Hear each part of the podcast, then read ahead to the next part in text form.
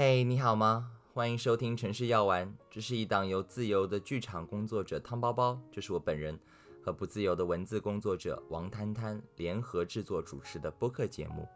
我们的宗旨是向城市生活提问。很抱歉，这次停更的时间有点久，不少听众一直在各种渠道询问说：“哎呀，什么时候才会有下一期呀？”嗯，那拖更其实没有非常浪漫的理由啊，而是因为这一期的主题虽然我很早就定下来了，但是呢，我一直都没有做到，我觉得可以很好的呈现的那一种程度。这一期的主题叫做如何发现身边的可爱直男。哇，这真的是我做过的最艰难的选题。它其实来自于我的两个觉察，第一个是我发现。呃，社会舆论，尤其是网络上的舆论，最近对于渣男的鞭挞甚嚣尘上，而且鞭挞的重点已经慢慢从渣转移到了男。与此同时，我发现我自己在日常中文的使用中，如果啊我使用了“直男”一词，往往是出于贬义，而且是在发现某个男性有道德瑕疵、情感障碍、自私自利等问题的时候，使用的尤其频繁。这个“直男”一词啊，几乎等同于缺陷本身。嗯，而我的生活环境中根本呢就很少有人来为直男证明，呃，也没有很有效的、很系统性的反对的声音来提醒我们啊，实际上使用这种词汇的时候，啊，我们的语境是有偏见存在的。那这是一个很危险的事情，我突然感觉到。嗯，就好比其实我们小的时候啊，一直会听到某一类的陈词滥调，就是你一遇到一个女性，她可能比较优柔寡断呀，或者扭扭捏捏，啊，又或者她犯了一些错误，放弃了一些什么追求的时候，就会有一种声音出来说：“嗨，这就是女人嘛。”但如果现在有人这样说，在某种程度上嘛，就会有一个比较成系统的声音来把它总结归谬成一种对女性的刻板印象，甚至是歧视。呃，就会有一种比较系统性的反驳吧，我觉得。然而这个问题现在呢，虽然没有在女性的身上被解决，却蔓延到了直男这个群体的头上。我突然就觉得，哎呀，这个这个不行，这个很让人警觉，这明显是一条不利于性别平权的歪路。我觉得性别平等实际上是很明显的，是需要去污名化的，但现在呢，变成了一种互相污名化。就大家在污名化这件事情上互相的去泼脏水，然后追求某种对等，嗯，所以我觉得我一定要在身边找到可爱的直男。那有的人就会说，为什么你选择“可爱”这个词？我其实斟酌了一下，我觉得我不想说好直男，因为仿佛有了好直男就有坏直男，我也不想有什么真直男、假直男，就这些词汇都太非黑即白了，我就想找一个轻巧一点的。讨喜一点的，就让人觉得负担没有那么重的，让大家感觉到这件事情没有大家想象中这么严重的。其实我们做一点点改变，可能就会让你身边的直男朋友变得更舒适的、更宜人的选择。所以我就选择“可爱”这两个字，它好像又可以形容人，又可以形容物件、形容宠物。在现在的语境当中，“可爱”这两个字好像也渐渐没有那么大的性别分野了。所以我就说可爱的直男。好，这个时候问题来了，大家记得刚刚开始的时候我说了一个形容词，说艰难吗？真的找可爱的直男这个任务太艰难了。它的艰难之处哦，各位并不在于直男们没有可爱之处，或者说我身边根本就没有可爱的直男供我发掘，这肯定是有的，而且挺多的。只是在我寻找的过程当中。我的情绪，我的这个旅程，常常被有可怕行为的直男们打断，导致我需要不断的平息自己的情绪。就这种有直男做出的可怕行为，往往具有特别大的感染力和侵略性，就你需要用很大的能量去处理它，导致你有可能会忽略你在寻找的那种在他们身上的可爱的闪光点。熟悉我们节目的观众都知道，我是一个演员。目前呢，我在一个互动式的戏剧项目，叫做《金钱世界》。每一天呢，都会有观众带着现金走进剧场，和我们一起完成类资本运作。那我在这一个多月停更的时间当中做了一个统计啊，我记录了三十三场演出，这其中有二十八场，演员们有向舞台监督反馈遇到了不守规矩、不尊重剧场的男性观众，譬如疯狂的使用手机、使用脏话、破坏现场、破坏道具、攻击演员等等行为，或者对其他的观众使用了性别歧视或者骚扰的用语。啊，譬如说，嗨，女人要什么钱？哇，又来了一个美女，这种事情就我们男人来决定啊，等等等等的男性观众。那根据演员们普遍比较精准的 gay 答啊，我们可以发现，其实大多数都是直男。我很难让各位听众去共情这种愤怒，因为可能没办法嘛，因为你们不是站在我们那个位置的人。但你可以试图去想象一下，一个一走进剧场就出言不逊的直男。然后你发现，在这个剧情当中，你需要与他面对面共处两个小时。这个过程当中，你不能出戏，你需要表演，你需要推进剧情，你需要与包括他的其余的观众保持互动，而且还要精准的计算出他们所有的投资回报。你手上的这些花活一个都不能落下。你是没有权利离开或者放弃或者逃离的，各位。这是一种什么样的体验？三十三场里有二十八场都有这样的可怕指南，而我其实已经带着一种任务了嘛，有一种任务感，我是有的放矢的在寻找着身边的可爱直男，可是那些可爱之处、闪光之处都是小小的、生活化的，需要你仔细去体会的。而那些令人愤怒的直男，往往一开口一见面你就知道说，嗯，他一定会做出让你生不如死的举动。可惜我们没有权利走开。我再说一遍，那这种公众认知里面所总结出来的讨厌，真的会大面积的占据你的心灵。所以，在这一个月的时间里面，我我其实还是在不停的和直男的朋友们聊天。发现他们身上的细腻的，甚至有反身性思考的那一面，也感受到了其实，你知道，男性自尊有的时候带给他们的一些脆弱，这种脆弱不完全是不堪的，你知道吗？也可能是非常可爱的。譬如说，我有一个同事，他是一个健身狂魔，他有一天在健身房累死累活的做完一些深蹲，然后后面就来了一个女生，看了一下他的重量，然后呢又加了几个杠铃片。他立刻觉得就哎呀羞愧难当啊，就跑到剧场里来和我们分享这段经验。就你要这么听，你就会觉得说我转述的话就觉得哎呀你这个人真是凭什么男性力气一定要比女性大呀？接受有女性比你强那么难吗？但是你如果在现场听他说的时候，就他有一点点崩溃，然后又有点喜剧化的在讲这些事情，就你完全可以把它当做是一个生活当中的有意思的一个片段来去听。就是他可能没那么难过，呃，只不过那个画面，那个加杠铃的画面，确确实实刺激到了他的一些感受吧，就翻转了一些他原本的认知，给了他一些新的人生体验和信息。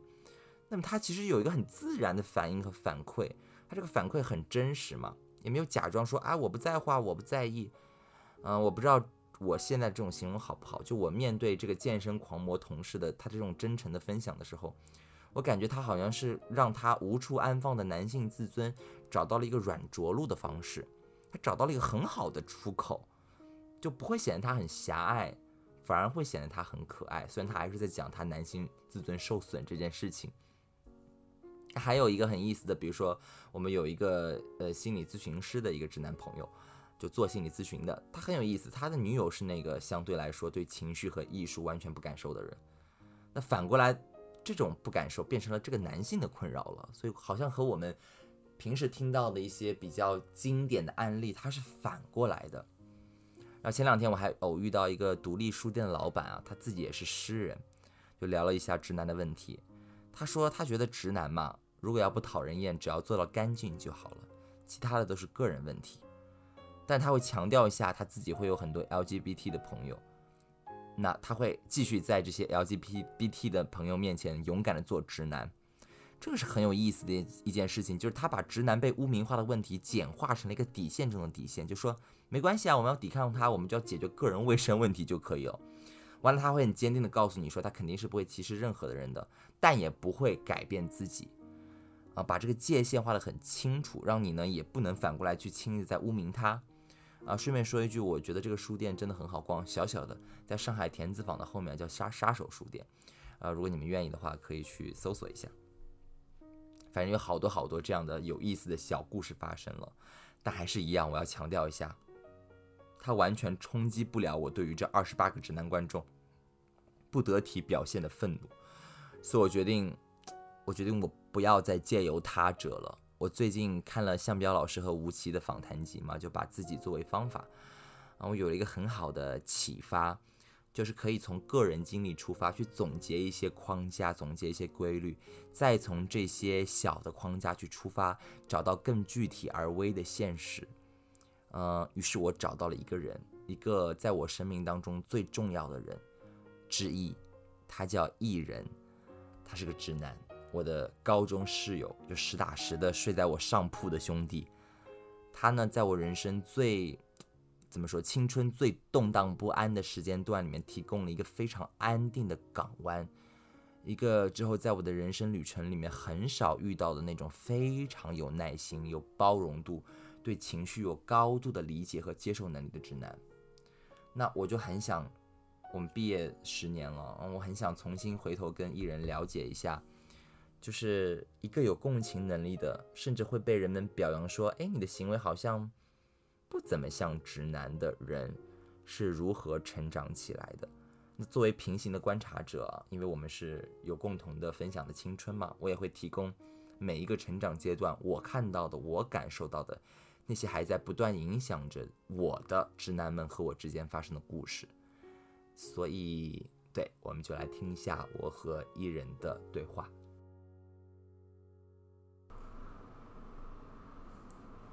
嗨，你现在收听的是《城市药丸》，啊，我现在在我家附近的一个联合办公空间里头。然后我今天想采访，呃，我人生中遇到的第一个可爱直男，就是 我的高中室友伊人。然后我们请伊人来跟大家打个招呼。Hello，大家好，我是伊人，我是汤宝的高中室友。呀。我们今天想做一个事情，就这一期我给我自己一个挑战，就是想寻找一下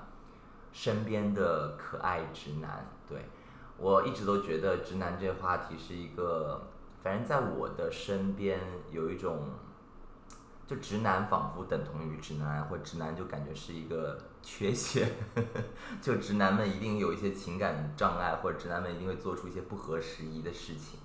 但是我慢慢的觉得，现在社会上对于直男的偏见越来越大，然后这个偏见甚至已经影响到整个平权运动，或者说整个多元社会的发展了。我觉得我们攻击直男有一点点矫枉过正了，所以我给我自己一个任务，我一定要在我的生命旅程当中找出那些，嗯，对我有影响的，然后真的很可爱的。直男朋友们，对我最主要的一点就是，我希望可以从他们身上找到一点，就是他们是如何成长成一个 可爱的直男的。对呀，我知道直男朋友们，你们成长过程当中有很多的 role model，对，你们可能的 role model 是 like Kobe Bryant 之类的，对，就一些体育明星，就他你们可能喜欢他们的一些怎么讲竞技精神。或者是就那些的东西，我觉得都比较外在或者比较 aggressive 的东西，可能是你们的偶像，但你们很难在你们身边找到一个可爱直男作为你们的一个 role model。OK，所以今天如果你是一个直男，你在听的话，对，可能艺人不会成为你的 role model，但是他可以成为你的一个怎么说好朋友，你可以从他的人生经历里面来听听看有没有可以帮助到你的地方。对，啊，稍微有一些。呃，practical 的地方就是，也许你可以获得更多的对女性的朋友，嗯，然后得到一些哇，你真的不像直男这样子的 优良评论。对，当然我们的目标就是希望大家可以认识到，直男和女性一样，和 LGBT 人士一样，它只不过是一个性取向和性别的双重身份认定而已，他和一个人到底是什么样的人没有关系。对，所以我希望大家听到最后不要觉得我就是在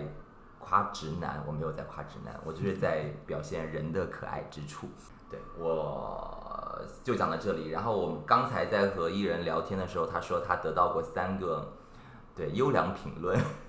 第一个是你一点都不像上海人哎，第二点是你一点都不像处女座哎，第三个是哇你居然是直男，你一点都不像直男。对，并没有那么夸张啊。其实他们说的是，我有很多人会说啊，你没有那么直男感觉。对，对，可能我来翻译一下，就是。哎，你看起来不娘，但你也不像直男，你怎么回事？你到底你很疑惑，你很令人疑惑，嗯。所以我们先从前两个标签来讲讲看吧。就对于别人来说不像上海人，这个是你在什么时候、什么人生阶段得到的夸奖？呃，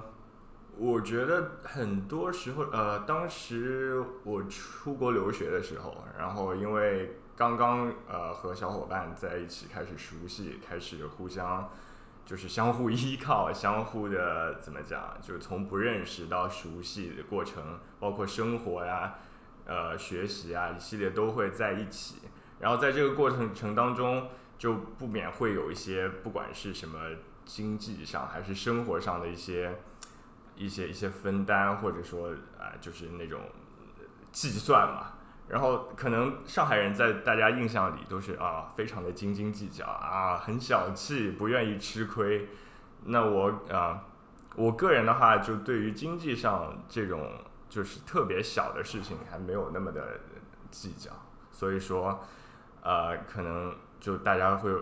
夸奖说啊，你这居然是上海人，一点都不像。我以为会怎么怎么怎么样。你肯定在比如说算一些共同支出的时候，比如说一些小的东西，就说哎呀，这个就。这个就无所谓了，对呀，对啊，就比如说，对啊，就大家什么接送着一起去买菜啊，或者什么，我是真的听说过，呃，就就有同学说啊，我今天接你去买菜，要不你补贴我多少多少什么车费啊，什么什么的，油钱，对，油钱啊什么的，不是说不是说这种行为不好，但是我只能说，呃，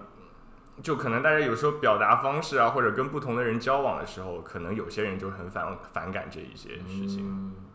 是啊，以前我我大学室友当中做这样的事情的人就是一个山东大汉。对，sorry，我我我也得到过类似的评价，就是我我不太像上海人，就是我在北京念书的时候，我也是就不太计较经济上的这些事情，就觉得说嗨，就是就买个饭一块两块的事儿，就有什么了不起的呢？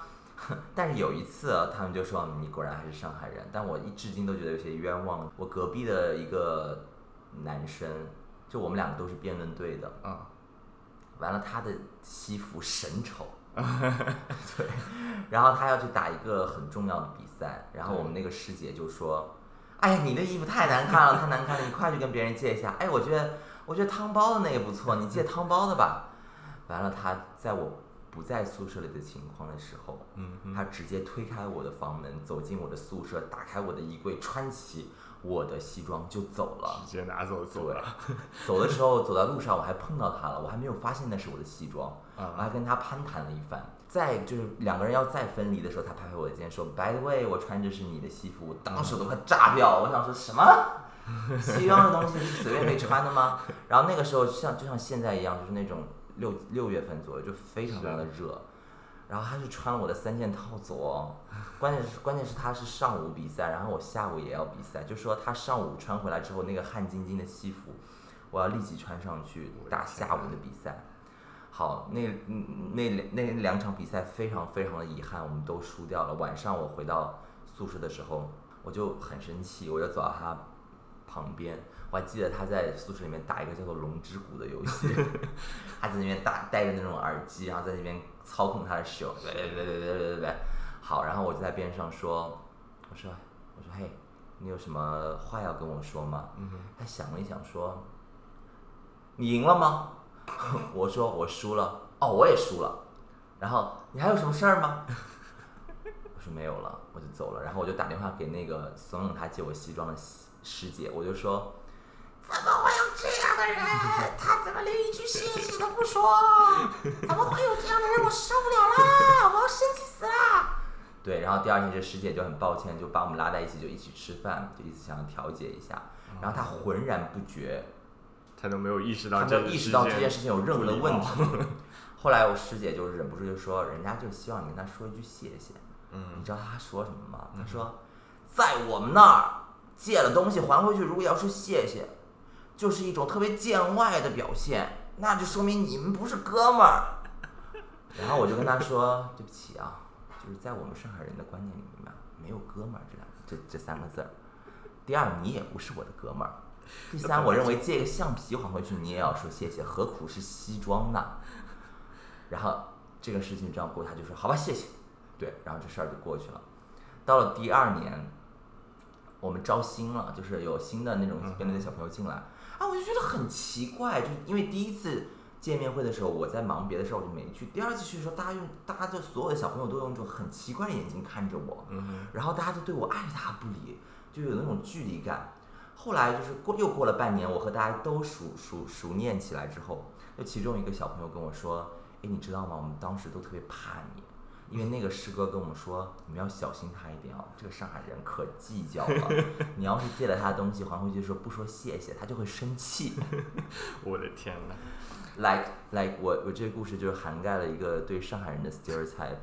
和一个就是对我身身边的直男，真的 这就这样，就是连说谢谢这件事情都都会觉得对，只能说庆幸没有没有遇到这样的人。如果遇到这样的人，我肯定也会爆炸。因为我觉得，对，就像你前面说的，直男这种标签吧，我觉得每个群体里面都有不同的人。就你可能说直男这个群体里面这样的人，他的比例会多一些，或者说就我觉得大家老觉得就是直男好像就等同于说情商不够啊，感受力不够啊。其实我其实我觉得有好多女生她也是就是这样子。是啊，比如说，如果大家有看《乘风破浪的姐姐》，里面有一个经典人物叫做蓝盈莹，她也是个上海女孩儿，她简直就跟我们生活当中大家吐槽直男没有区别。对，她就很强势，然后对别人的情感就是完全没有照顾的那种啊、可以呀，那那那说到大家觉得你好像有点不太像直男这件事情，就我想知道，就是在一些什么事情经历了什么事儿之后，他们会对你有这样的评价？嗯，其实也不是说不太像直男吧，直男吧，不是不是这么说，只能说啊，我觉得相比较很多人日常里面遇到过的男，就是普通的男生而言，我可能相对会还是会细腻那么一点点，然后也会就态度上也好，就是语气上也好，和他们交流上也好，会呃，有人会说暖一点，或者说温柔一点，就不会很像以前的说举的那个蓝营的例子是吧？比如我们在一个团队，我们在做啊、什么 project 也好，会做一些或者出去旅游也好，就作为一个 team 的时候，我不太会那种很强势的会去指挥别人。就是即使我作为一个 leader 的位置，我可能也是会耐心的，更加耐心一点跟你沟通，然后跟他会呃尽可能的了解他的想法，然后让他接受我的想法，就是就是真正的接受我，而不是让我，而不是我单纯的去告诉他这样做是对的。嗯，但这我不是说这样好还是不好，因为我因为这种性格其实也吃了很多亏。我觉得就是用现在流行语来说，就是没有什么爹味儿。啊？就是爹味儿，就是爹味儿，就是那种掌控欲特别强，然后对，然后他特别想要让别人都听到他的声音，他必须要存在感是第一名，然后他必须是对对，我觉得说教感特别浓的那种。是我，因为我个人也比较反感这种说教啊，就遇到，而且是有些是很无理的说教，就我特别讨厌那种就和我完全就很相悖的一些呃价值观也好，一些做事的方式也好，他一定要强加在我身上。那我因为他的地位又是很权威，我又没有办法去跟他争辩，至少他肯定接受不了我的想法，那我就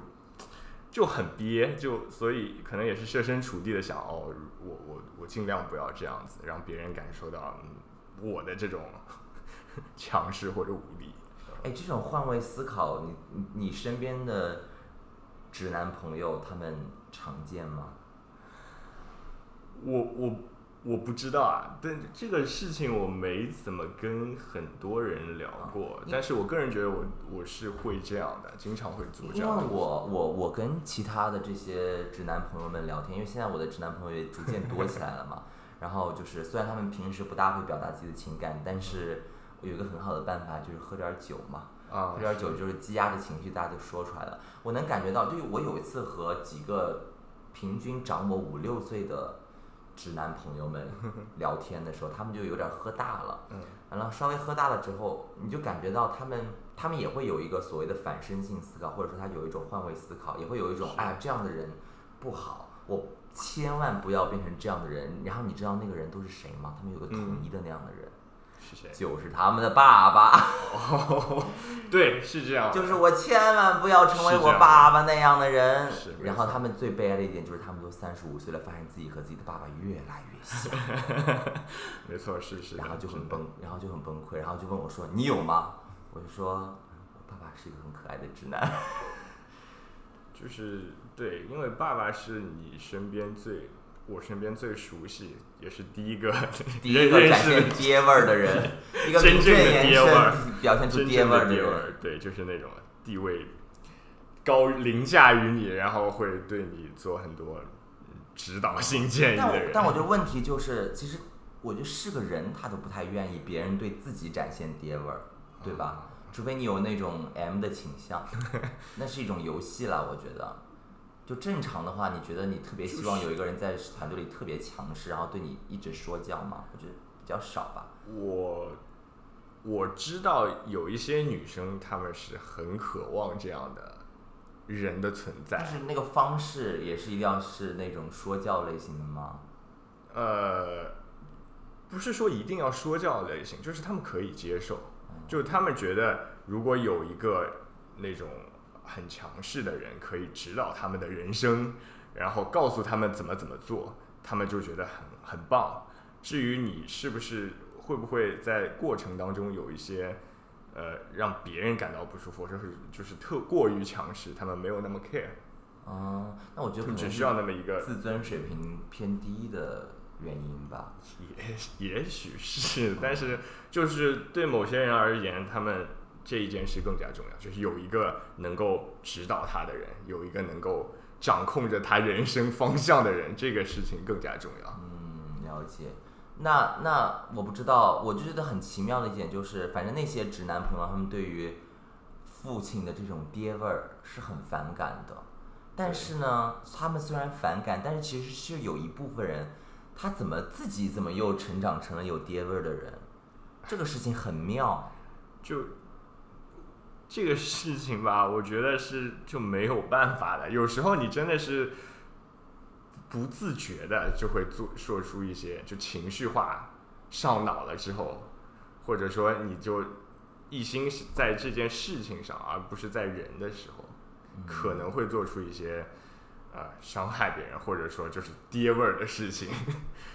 你就是想要把这件事情做成，就是希望希望这艘船掌控在你自己的手里。对，所以我刚才讲那个那个借西装的故事，我就我哦我不停的咀咀嚼它的时候，我就觉得很妙，就是在他的生命里头，重要的事情就是你赢了吗？我赢了吗？就赢没赢这件事儿。然后西装这个事儿根本就无所谓的，就是你因为这个西装你穿我也穿，实际上对我来说，它表达了一种就人与人之间的关系吧，就我们之间能亲密到什么关系，我们才可以这样不洗，然后再再穿脱。这个其实是已经跨越了我们之间的关系了，就已经有点过于的亲密了，其实已经让我非常不舒服了。然后他可能觉得说赢不赢，就这个比赛是最重要的，但我我和我的队友之间这个人与人之间的关系对，是完全不重要的。从我的角度上而言，我觉得你举的那个例子上的那个男生，他就是比较自私，他就是不考虑别人啊，就是我爽就可以了，我我有衣服穿就 OK 了，对吧？那那也许他自己也不在意，比如说你有求于他的时候，，但他有一个男性，他对于男性与男性之间的关系是有一个定式的想法，就他肯定是他在他的高中时段，他和他的朋友之间就是这样的一种打打闹闹、你来我往、互相攻击、互相谩骂，然后从来不说任何敬语和和和和和就感恩之词的这种关系。我觉得我能感觉到，因为他很明显说在我们那个地方，但他不能，他肯定不能代表他那个地方，对不对？那至少就是说，在他以前生存的那个环境当中，就是男性与男性之间的关系是这样的。就他后来也跟我聊过，就他无法相信，就是在我在他的生命当中居然出现了这样一个男性，就是其实他不知道他的室友也很讨厌他，但他室友对他的方法就是不沟通，就是冷落他。他自己也体会不到。对，但我对，但我是一个努力的白羊座，我就会是试图去表达我我对我对一件事情诉求，哪怕只是一句谢谢，我也会主动的去要这样子。那你很棒，你就是我可能就是 他的室友那种类型，不跟他沟通了。就我觉得这件事情已经挺过分的了。如果是他没有那么过分的时候，我会稍微提醒一下。但是如果我遇到，我只是我觉得不会像你这么努力。我觉得我们现在追溯一下吧，就我刚才聊到爹味儿这个事情，其实爹味儿这个东西，在我和艺人我们两个刚认识那个那段时间当中，其实身边的直男同学是比较少的，那个太太少见，那个是要到之后，就像你说的那个社会给了你的一些更繁重的任务，然后这个社会的结构给了男性过多的压力和权利之后，然后你可能会自然而然的被默许或者被鼓励展现出这种爹味儿，但那个时候。在十六七、十六、十七岁的时候，嗯，我打引号吧，就是对我来说，讨厌的直男的 男性气质是另外一个面貌。我先不说，我觉得我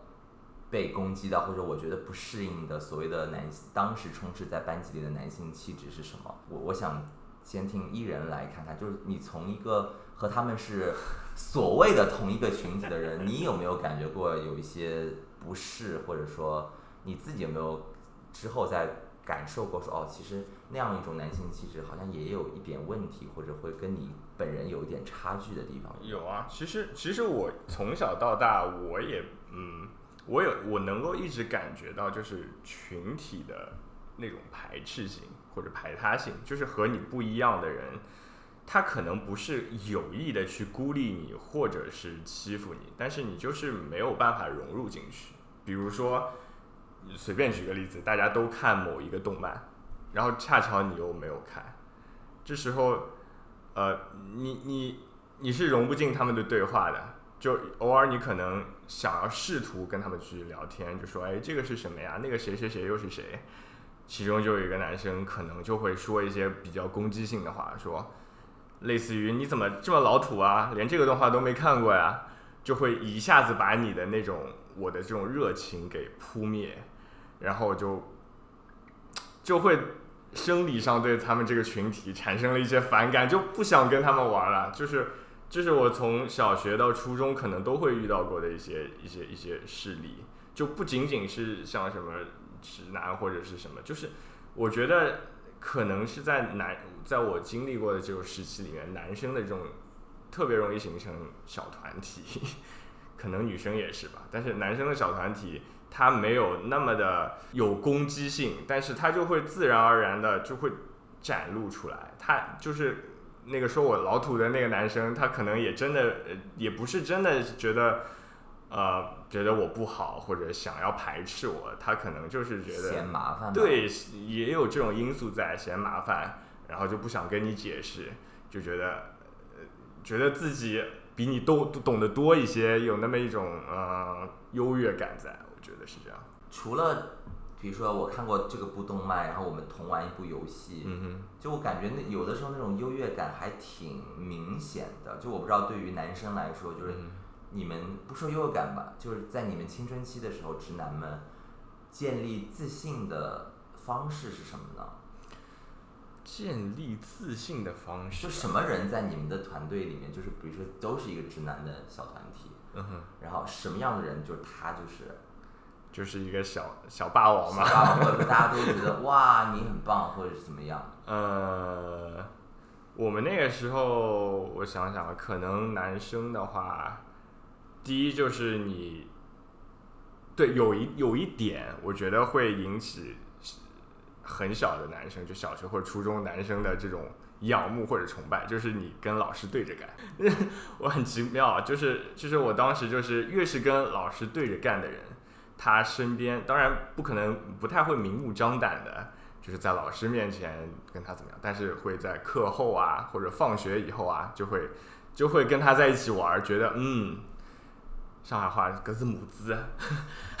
我们要跟着他混，他好厉害那种感觉，或者因为那样的人一般他会就有那种逆反心理嘛，他会跟老师家长对着干，会带你去对带小朋友去做一些冒险的事情，带着小朋友去那种不能捞鱼的池塘里面捞鱼啊。就不能打球的球场打球啊，就拦着的草坪去疯狂的践踏呀，他会干这样的事情，然后小男生都会觉得哦，这样的人挺酷的，然后有那种刺激的冒险心理吧，我猜是。你现在如果回头看的话，你觉得这样的人酷吗？我我是觉得不酷，就是我我也我可我也参与过这样的事情，现在回想起来，以前就觉得他不酷吗？我以前。也不觉得他酷，就是我不会觉得那样的呃那样的那样的带领去做这件事情的人酷，但是有时候我会自己也会想有一些逆反的时候，比如说就是什么跟着他们去池塘里面捞鱼这样的事情我也干过，但并不是因为啊我我喜欢那个人或者我想跟着他们去，就是单纯的就是我想去，但是如果他们做一些我不愿意做的事情，那我肯定也不会去。但我不知道为什么我我现在我我我我小时候我是绝对没有参与过这样的活动，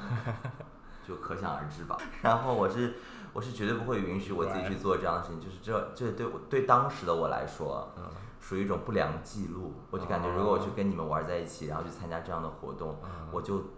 我就不干净了。但是 right now 现在我刚刚听到这些事情，我就觉得。哇哦，很酷啊！这个小男生可以呀。就如果我是一个二，我现在二十八岁，我然后看到有一个十岁的男生，他天天就是带着大家去做这些事情，就我唯一可能担心就是安全的问题，但是我对于他本人的评价应该会很高，是吗？就呀，我现在就觉得，对，如果很早的你就能够有那种反权威的意识，然后你就知道其实社会上有一些规定。是什么东西？没有必要，没有必要的东西。然后你就很勇敢的踏出那步，并且你还有一些，你叫 leadership，就是你做这些事情很有很有感染力，然后很多人都愿意跟着你一起去付出实践。而且如果你还能把这些事做得很完美，就你怎么搞，就是都是就是不被发现，或者说都能够让大家在一个安安全全的情况下解决，我就会觉得说，嗯，你确实是个母子。然后，对。对我，我现在可能对他们的评价很高，当然我会有一些隐忧，就是我还很害怕这样的孩子他在长大的过程当中一步一步变得太乖了，或者说他觉得说有一天如果他的力量不足够抵抗这些所谓的规矩，或者说他有一天感觉到了某种压力，就说我不能再去做这样的野生的野蛮的事情，不能再野蛮生长了，我必须要乖乖矩矩的做一个社会容纳的。其实这样的情况还蛮多的，就。我我小的时候遇到很多那些特别调皮捣蛋的，就是对给我造成过很多身体伤害的男孩儿。对，现在我回想起来，他们就除却他们欺负我这件事情之外，他们做了很多事情，我觉得是挺挺酷的。但现在的他们就是，嗯，你们发生了什么？就他们可能性格还不如我张扬，或者性格还不如，就是有点反过来，就人生发生了置换的感觉。所以你你有跟那些 给你带来过伤害的人聊过吗？嗯，有聊过一些，然后还有一些人是很妙。我有一个，我初中的时候，我初中的时候那个班级很特别特别妙，就所有的这些，就我觉得他们占尽了优势。就是就是以前你会觉得说特别会欺负你的男生，应该都是那些成绩不太好、老师不太爱。嗯哼。但他们真的很可怕。他们就是老师又爱，成绩又好，烦了他还欺负你，而且他们特别会玩那种性别梗，就他们就会上那个，我人生当中有两个，我觉得我的经典 moment 就是可以把它拿出来做一个故事来讲的，就是说我遇到过怎么样子的特别妙的霸凌，就是我都不知道他们简直他们脑洞太棒了，我觉得现在想起来太有创意了。就那时候我们生物课要解剖那个家鸽。不知道你们你们学校你们初中会不会做这个事儿？然后就把那个家鸽解剖了之后，然后要根据那个家鸽身体里面的器官，把那些所有的器官都在那个铁盘里面摆好，就是我把它一个像外科手术上割下来，然后里面有一个小小的器官叫做生殖腺，嗯然后呢，那些男生就把生殖腺割下来，嗯。然后在老师在上面讲课的时候，他突然回过头，然后就直接把生殖腺就啪扔在我的脸上，说：“来，嗯，赐你一个没有的东西。”天哪，就是就是当时我真的有一种非常复杂的心态，我一一般情况下，如果他们搞这种东西，我会稍微抵抗一下的，因为其实我嘴也是挺不饶人的，就是我也会说些贱话。其实说句实在话，我我现在变成一个变成一个嘴比较毒辣的人，并不是因为我是一个这样的人，是因为我真的就是需要保护我自己，我真的需要保护我自己，OK？但但是他把我这个生殖腺扔在我脸上，那个冰冰凉凉的感觉，让它掉在我的铁盘里那一下之后，我真的傻掉，我真被他创意折服。创意者，然后我你的电影，不是我当时我眼前就是真的就出现就一个大山这样子，就是觉得说，就让你沉默的一个东西，就是你就觉得说，我找不到一个特别合适的词，找不到一个合适的行动来抵抗他对我的这种所谓的开玩笑式的方法，就是他他做这件事这么自然，他做了这件事情之后，然后边上的一些朋友。同学看到了，男男女女，他们居然还捂嘴笑了，他们就觉得说，哇，这个笑话好有趣。可对我来说，这是一个非常非常奇怪的侮辱，就它又很轻巧，但是它又很深层次，就是它让你难以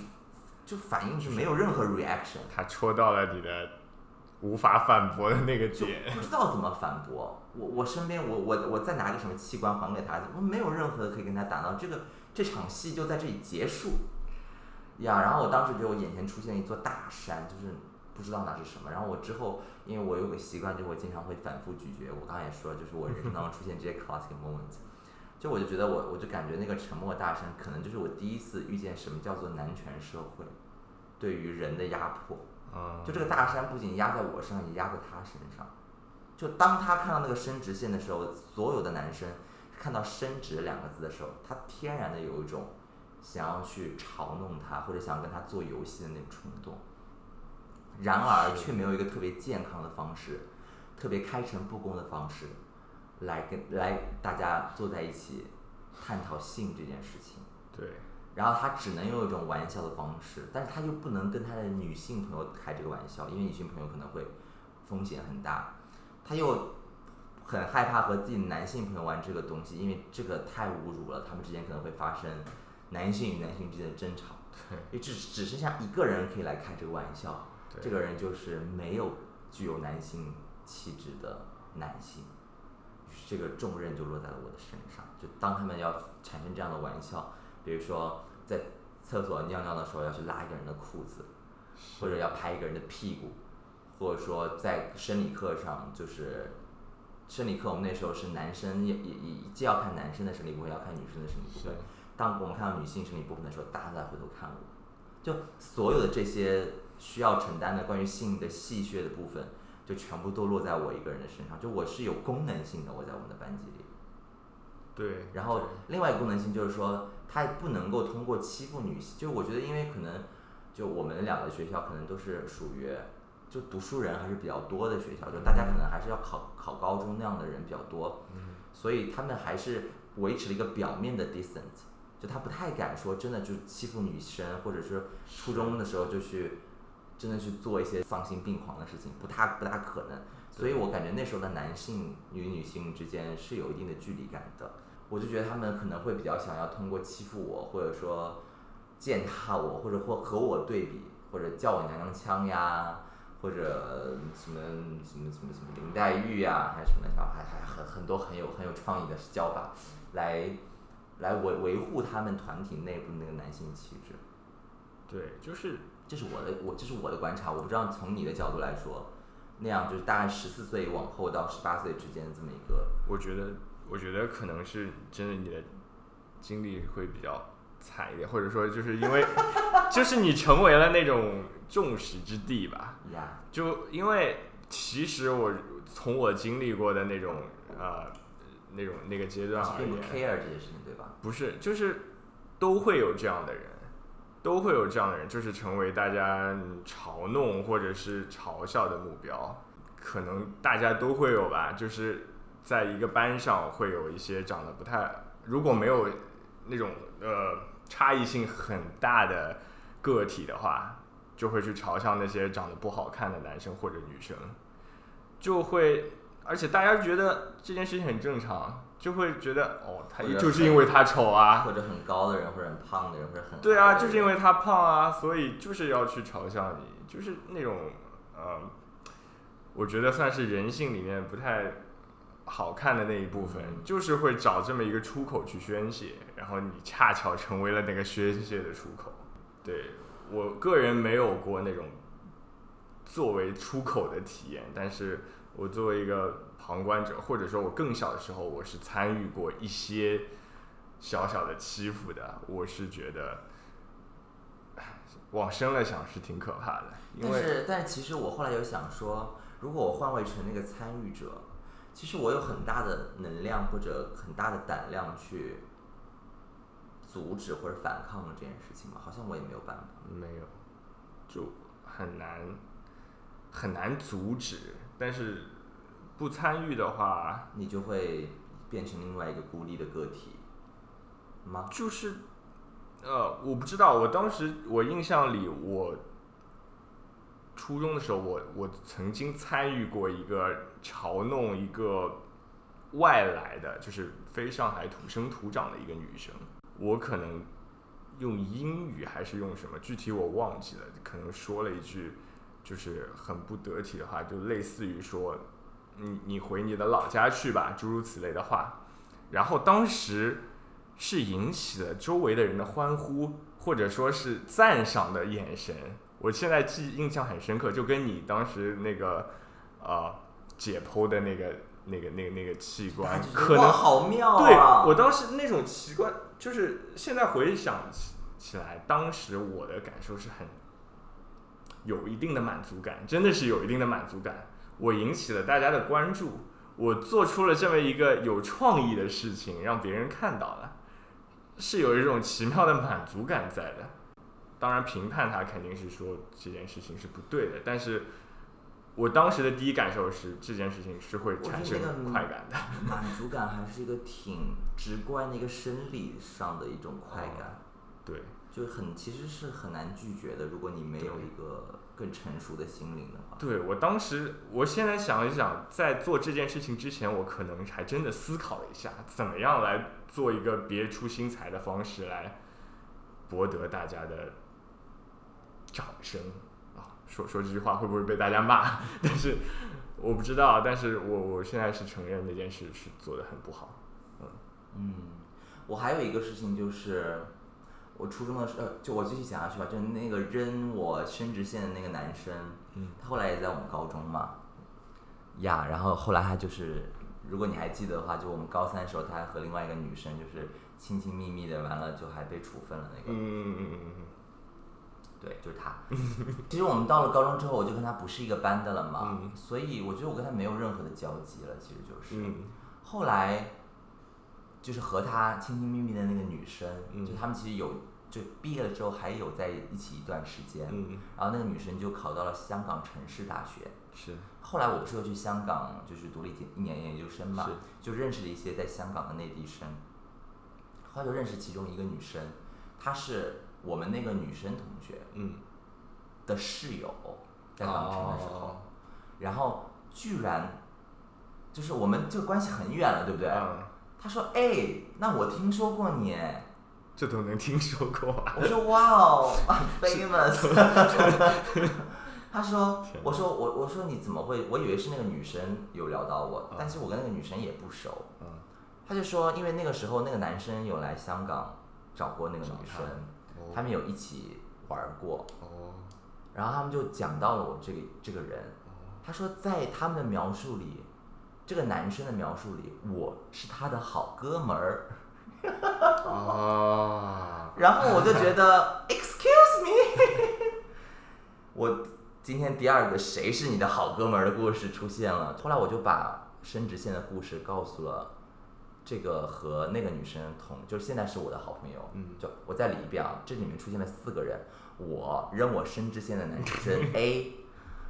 男生 A 和男呃女生 B 在高三的时候在一起了，还被处分了，但是他们毕业之后又在一起了一段时间。嗯女生 B 认识了现在的我好好朋友女生 C，他们是大学的室友。啊，很很多年之后，我和女生 C 认识了。他说：“哎，我见过男生 A 和女生 B，他们有聊到你说你是男生 A 的好哥们儿。”于是我就和女生 C 说：“没有啊，而且你知道吗？还发生过这样的事情。那是我第一次意识到什么叫做男权社会对人的压迫。”然后他真的出离愤怒，我觉得那个女生 C 就是她心疼我到，就是我其实讲的时候很平静，嗯，她她很夸张，她说：“我靠，他他怎么能做这样的事情？他简直还号称是你的好哥们儿。对他他要气，他整个就要气哭。而且因为他可能因为那个女生 B 和女生 C 之前的关系很好，当然因为男生 A 和女生 B 现在也分手了嘛，嗯，对，他就特别为那个女生 B 不值的那种感觉，就交错了很多又新一轮的个人情感在里面，这样子。对啊，我我现在就在想，就是后来我就跟他说，我说你你，我说我说其实我我现在感觉还好，因为我觉得这就是一个很自然的事情，就我能感觉到身边的直男变得越来越好，或者他们理解情感，或者他们说话做事变得越来越得体，就是因为年龄上去了，就是慢慢的大家就成长起来了。可是有一个巨大的问题是，就他们小的时候做出的这些事情，对他们来说真的就是一个玩笑，就很少会有人像你这样就说，哎，我现在回想一下，当时我是想要讲一个别出心裁的笑话，其实是一个不太好的事情。但大部分的人其实没有这样子的想法，他甚至会，也许会美化那段经历，就是说，哎，我们之间开了一个很棒的玩笑，你是我的好哥们儿这样子。然后那段记忆，他其实就在他的生命当中，就伴随着他从一个嗯小男孩变成一个成熟男性，就蒸发掉就不见了。然后之后再遇到他的所有人都可能认为他是一个很好的男生。然后这段记忆就一直保留在我的身体里面。然后如果我到现在还在不断的讲这故事，我偶尔偶尔会想说，会显得我很小气。就我有的时候会想说，我需不需要再再大气一点，就说告诉自己说，这无非也只是生命当中的一件小事。不是啊，这就是被害者和加害者，不说加害者和主动方，就是会有这样的自我美化的过程，就跟一个熊孩子一样。熊孩子的家长肯定说：“哎呀，小孩不懂事啊，你就这么让他过了吧，这没什么的，就这么点事情，你干嘛斤斤计较呢？”那你作为一个身世怎么讲，设设身处地，作为一个受害方，或者说作为一个参与者，你是能感受到那种 那种那种。那你为什么会？就是我不知道那那件事情，就是你你用英语说 like go back your home 之类的对？这种这个事情，为什么对你来说印象特别深刻呢？其实近年来，我记得我记得你好像也发过一个朋友圈，是去年好像是去年还是前年，易烊千玺演的那个《少年少年的你对《少年的你》，我就是看了那个电影，我第一时间我就想到了那件事情。可能因为确实我本人我我自己能够记得的，就是参与到这样的事情里面也真的不多，就那是一件真的让我印象很深的事情。就呃，我我还在小的时候，我对那件事情我也没有太多的自我评判，也没有太多想它，但是它一直在我的脑子里面。然后看了一些电影或者是类似的一些书籍、一些文章之后，我就会嗯更多的去思考，就是这件事情对我的影响，或者说我我当时做的这件事情的好坏，会去评判它。对，但是其实我们一定要靠成长嘛，就是其实有些东西是可以尽量去弱化的，所以我在想说，我不知道在男性或者男孩子的教育里头，有没有人，或者说你有没有身边的人，他做出了一些事情，让你觉得，哎，其实我可以变成像这样的人，就不是说我可以变成这么酷的人，我可以变成这么飒的人，我可以变成篮球投篮投的这么棒的人，而是说我可以成为一个温暖的人，我可以成为一个倾听别人的人。我感觉好像在在我身边没有没有这样子的 role 就是当你在十六岁、十七岁之前吧，你不会去崇拜这样的人的，我觉得，因为这样的人往往相对而言就是不太起眼，然后也不会是没有什么嗯太强的魅力值得别人吸引，或者是就是就是小小朋友不会觉得这样人酷，就呃，因为小朋友都是听着家长和那个老师的说教这么长起来的。就我作为一个男生，我或多或少都会觉得有点听腻了，就是觉得这样的人一点意思都没有，或者说就是就是那种标准的乖孩子，我可能没有那么的崇拜或者是向往。嗯就是嗯，就比如说你汤包，你其实，在老师的嘴里或者眼里，可能是一个比较典型的乖孩子。嗯但是我其实那个时候就是对你是有嗯向往，或者是有有钦佩的。嗯，这个这话好像就是有钦佩的，有尊重或者有钦佩的，就是嗯有一些部分是我觉得嗯想要变成你这样。嗯但是那绝对不是因为就是就是说乖或者什么，是因为我比较了解你，你会展现很多私下展现一些感情也好，就主观的情绪，就是那让我觉得嗯很很，现在想起来可能觉得就是很真实，就是很很好，我不知道怎么言语描述这个就是怎么说？就假如我跟你是一个隔壁跟班的乖孩子，我绝对不会对你有什么。嗯，可是这件事情是很少见的呀。我觉得你这个已经很少见了，就是是吧？不会有人看到我这一点的，其实是。嗯，我觉得。啊，或者说不会有人会 value 我这一点，也也有可能是那个时候的我的这部分也没有那么大，因为我觉得我肯定还是有很多，比如说太强势啊，或者说太太焦虑的那些部分也在我的身体，就是你需要拨开挺多的东西才能看到那个部分的。是，就我的成我的成长环境，或者说我的朋友，从小时候开始，就是呃，大部分跟我特别好的朋友都不会是像是我前面说的那种群体里面的一个耀眼的人，或者说是就是跟大家都玩的很好的人。我的好朋友大部分都是相对孤立或者有一点点不合群的人。然后这样的人，我往往和跟他就很奇妙，就是能找到那种共鸣点。所以说，但你又不是一个不合群的那种感觉，呃，就是你感觉和大家玩的都还挺好的，但是我也没有那么合就是你没有那么合，就是你没有跟他们混成一个帮派，是，但但是我他们不太会跟大家起矛盾。对，感觉他们永远不会把矛头落在你身上，就你你也蛮妙的，我觉得。也也有过，就是那种很细微的，就像我前面提到的，嗯哎，你也不看这个东西，你也不打篮球，我说的是谁你也不知道，那我懒得跟你聊。对，就是这种就没有那么严重的一些小小的排挤排挤。那对于对于直男，就对于那个时候的，或者说我们不说那个时候了，就是对于直男与直男之间的友谊，就互相之间讲内心的情感的问题，这件事情常见吗？很少，直到现在都很少。直到现在能够和我，就像我们聊这种内容的男生，可能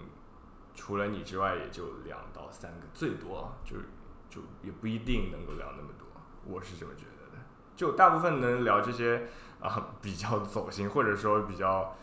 呃比较比较比较思考性的一些话题的人，我还是女生更多一些，我觉得。这个好奇怪呀、因为其实市面上这些做这种什么聊天节目的，全部都是男性哎。不不知道，但是我我我的好朋友，就是男生好朋友很很少会聊这些东西。但有的时候我会在想，说是不需要吗？还是说就是就是直男与直男之间的友谊是不需要触及到内心到底是怎么想着，或者内心是什么样的人这个部分的吗？还说其实大家不在乎这个？我觉得有一些人是在乎的，但是他们更多的就是一种不说伪装吧，就是一种呃安全感。他们觉得我跟你聊这些东西显得我很傻，显得我很脆弱。嗯，他们想要营造一种嗯我很 tough，我就是很爷们儿的那种形象。我我们俩老爷们儿干嘛聊这种东西那？这样会影响两个人之间的情谊吗？因为这相当于其实不了解你到底是个什么样的人。我有的时候会这样想，这是这是我的角度啊。嗯，会因为你们聊不到，就是你就像一个碰壁一样，就稍微再往前走一步的时候，大家就开始伪装起来，就突然开始表演起来了。我觉得会吧，但是不是说影响这段关系，而是我觉得我的朋友都是不一样的，就是我和你的关系和他的关系，我不能说像我们之前有个共同的我一个朋友，他会说，嗯，你是我最最好的朋友，嗯你是我第二好的朋友，我不会做这样的判断，我觉得。大家的关系都是有略微的差别的。我和你可能在这一块儿，就你不会跟我聊这个，但会跟我聊那个。我跟他会聊这一件事情，就是我觉得我我的感情上可能也没有呃，就是也也够了，就是不需要跟更多的人去沟通一我觉得可能。是那就是需求导向，就是我也不需要你向我谈论这些部分，我也不想要向你谈论这些部分。可能是吧？我对于我你这个人而言个，我对于你这一个朋友的需求就到这里了。可能是这样。嗯，我的猜测就是我我我在想是不是，就像你说的，展现脆弱的部分，会看起来不像男性，或者说是因为为了能够维持住自己的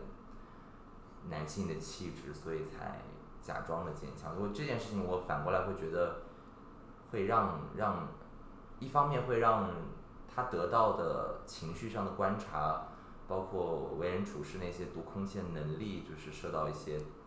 就训练上比较少，所以他就不太会关心别人。然后另外一件事情就是他自己也会活得比较累一些。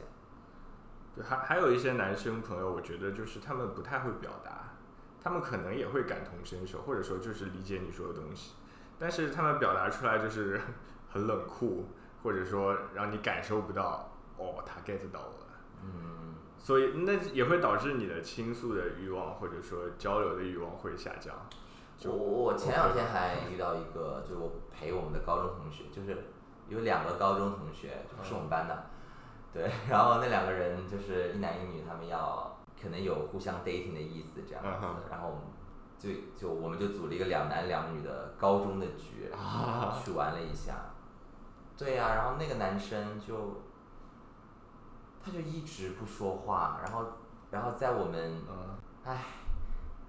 我只只说好了，如果觉得不 OK 我就剪掉。就是我们去迪士尼玩，嗯，然后他居然在加勒比海盗那么精彩的项目里面给我看手机，给我看游戏直播。他为为什么要做这件事情啊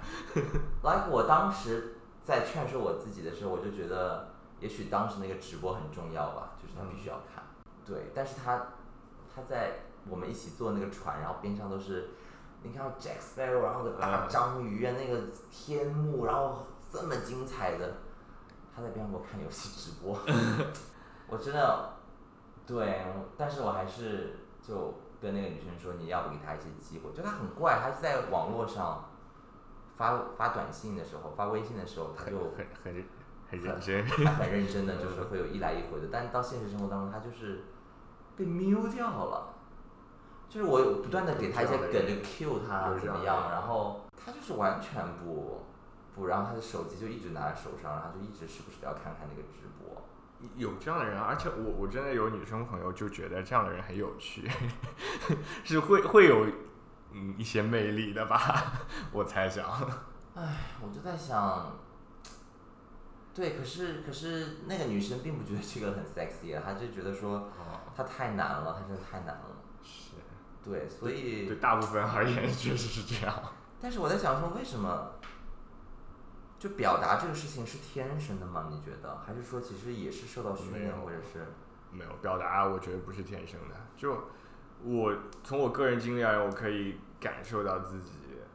嗯，相只能自跟自己相比较是，呃，越来越能表达一些了。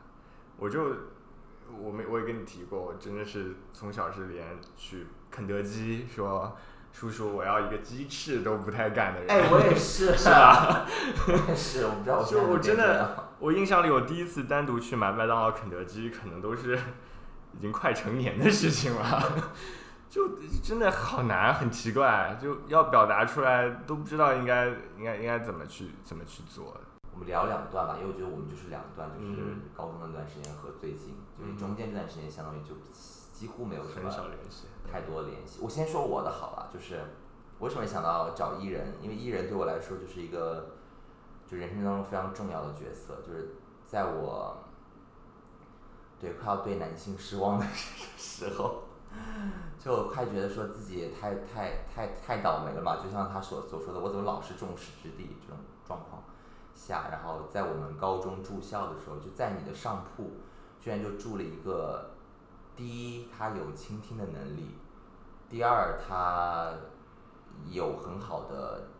接受的能力，就是他能够把你的话翻译成他理解的东西。第三就是他跟你的交流非常的真诚，而且还很能保守得住秘密的那种很忠诚的朋友。就是我对我来说，这是一个在那样一个动荡的，就是青春的岁月里面一个非常稳定的一个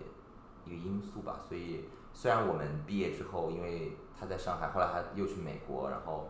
我我在北京和香港，就相当于我们有长达来六七八年的时间，六七年的时间没有太多的联系。但其实每一次到我人生特别崩溃的时候，我都很想跟他打电话，或者我记得有一次我我要去又要回到北京工作，然后我被那种强烈的不安全感就快要击溃的时候，就我还是非常就是哭哭啼啼地给他发了一些语音，这样子。当时他在美国，对，就是在我人生当中最脆弱的时候，就我很很自然的就会想到，包括分手什么的，他对我来说是一个非常非常有安全感的这么一个存在，就感觉是一个永远不会变的一个好朋友这么一个角色。所以，嗯，对，对我来说是这样的，嗯。但我不知道对艺人来说，我是一个，对，从从他的生命历程来说，我是一个什么样的存在？嗯，对我而言，就我是一个，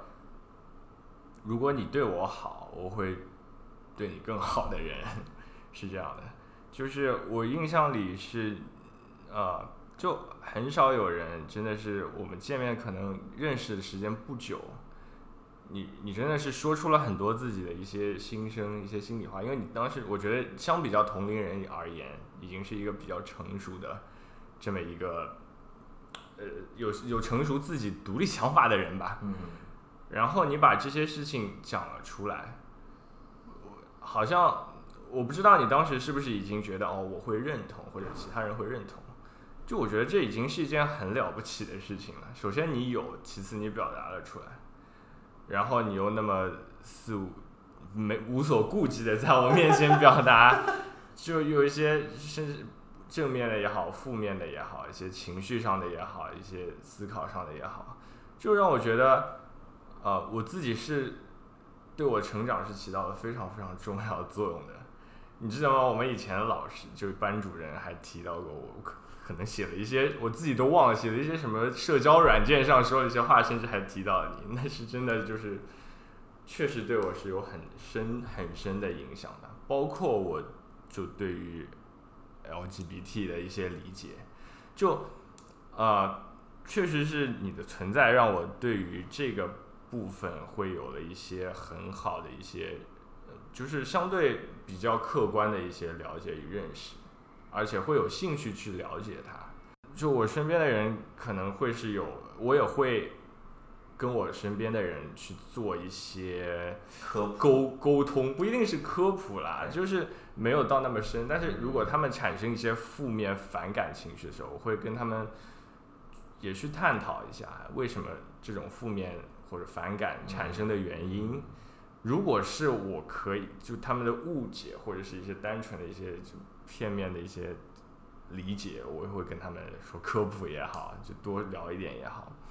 是不是？感觉我是是不是小时候被洗脑了？对，但我我之前和艺人我还，我记得我们俩就有两次就感觉要吵起来，但都没吵起来。就你肯定都不记得，就有一次，我真的不记得了。我有一次就是，我我记得我们高一到高二之间要换宿舍，所以我们要把东西都搬走。啊然后你的爸爸早就到了，啊然后我爸就死活都找不到后门，也可能是因为我比啊较独立的原因吧，就是他们的爸父母经常会在后门送一些吃的，送一些温暖，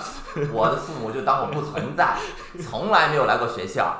然后他们就根本找不到后门在哪里。我还记得你你爸和那个薛松的爸爸还在那边，就是 薛松的爸爸和妈妈就群嘲我的爸爸，就是说怎么都找找不到后门，是什么爸爸这那个的。然后然后这个时候你就我就把电话给你，就是让你指挥，就是这个路怎么开过来，什么这个那个的。然后我就有点着急，我就觉得你怎么说清楚？口吐了一些脏话，就是非常简单的那种非常轻度的脏话，like 傻什么的。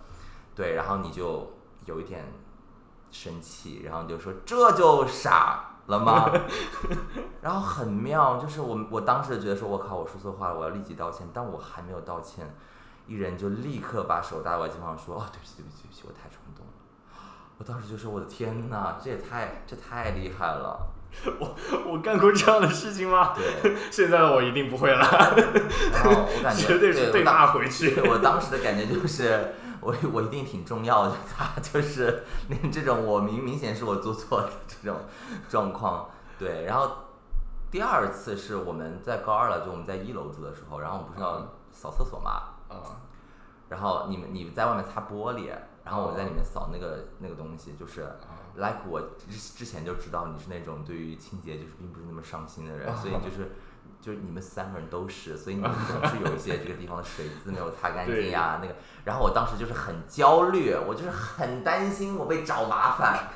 所以我所有的卫生，我就每天我都很焦虑，我都活得很焦虑，所以我我一到这种卫生的情况，我就变得很龟毛。然后我就和艺人说：“我说你能不能快一点，你快一点。”然后艺人就那种很淡定的在那边叉着腰，然后在那边抹那个玻璃。来，就是你的那个，你的那个速度，对，然后，然后我就，然后我都急哭了，对，然后我就感觉我要，我要，我要跟你吵起来了，又是你立刻跟我 say sorry，就我感觉你，就我们之间的冲突，甚至都就不到一秒那种就就消失，但我我我我我在就大概四五四年前我要去北京工作之前，就我。我跟你发那些就带着哭腔的语音的时候，我就觉得，对我当时想跟你说话，就是我，我觉得我非常抱歉，我觉得，对我当时应该再成熟一些。为什么？我当时我那个时候的想法是这样的，我就觉得说，就是我生命中就是出现过对我非常温柔的人，然后我还是，我当时的我其实没有很感恩，就没有像我现在这么干。我当时只是隐隐的觉得你是是你是一个很好的朋友，但我没有感觉到就是说。就是生命当中，如果有这样的一个人，就是他一感觉到要和你起冲突，起冲突，他就立刻立刻道歉，然后立刻把问题解决。这样的人太少见了，而且我相信，就是你不可能对任何一个人都是这样的。我我我已经想象不到自己是这样的一个可能性了。好，这真的是我吗？对，就是在那样的一，在十六七岁的时候，就大家都是。对，不说精虫上脑吧，就是大家那男性男生与男生之间就是那种荷尔蒙迸发那种，而且竞争性很强的那种那种那种年代里头，就有这样的一个，而且是男性对你有这样子的耐心。我我当时突然就觉得，怎么会怎么会嗯这么没有感恩的心这样？所以我当我对我对我当时来说，当然当时因为又是很焦虑，所以想到你的时候，那个情绪就会。特别的汹涌吧，我觉得是这样的，嗯，like 呀，我就这样的人，我就会把所有的这些美妙的时刻都都记录在我的 好的坏的都记得，天哪，太可怕了，我真的是不记得那么多了。对，然后我我想我想，如果你能，对我们这次还是要再讲直男的事情嘛，所以有一点点所谓建议或者是方法论可以介绍给。正在苦恼就想变可爱的直男朋友们，你有什么自己的小 tips 可以给他们吗？就是我觉得一定要倾听别人，这一点很重要，就对我而言很重要，因为我很喜欢听别人的故事，就别人的情绪，就是我会对别人的情绪或者故事会真的就是由内而外就是很有兴趣，然后去。感受它，反馈它，然后这样别人也会传递给你更多的情绪，告诉你更多的故事。就我相信，就任何一个其他人都是自己的另一面镜子嘛。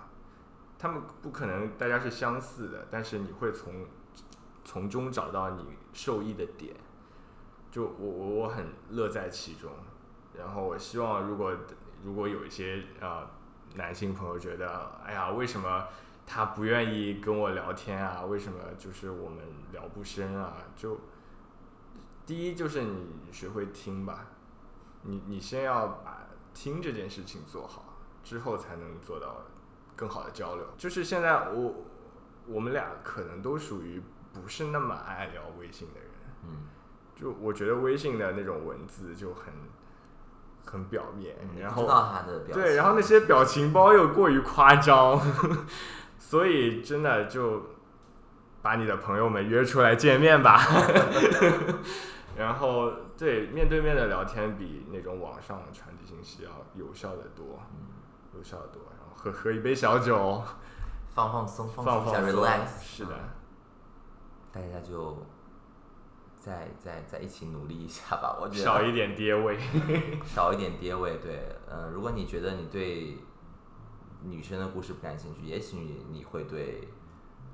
同为直男的故事感兴趣。所以，对，欢迎你留下你的评论。然后，如果你觉得哈，你们两个就在放屁，我们才不是这样，你就是在继续污名化我们，就也欢迎你留言。对我，我，我，我，我是一个不怕和你针锋相对的人，always like，嗯，好的，就这样吧，拜拜，拜拜。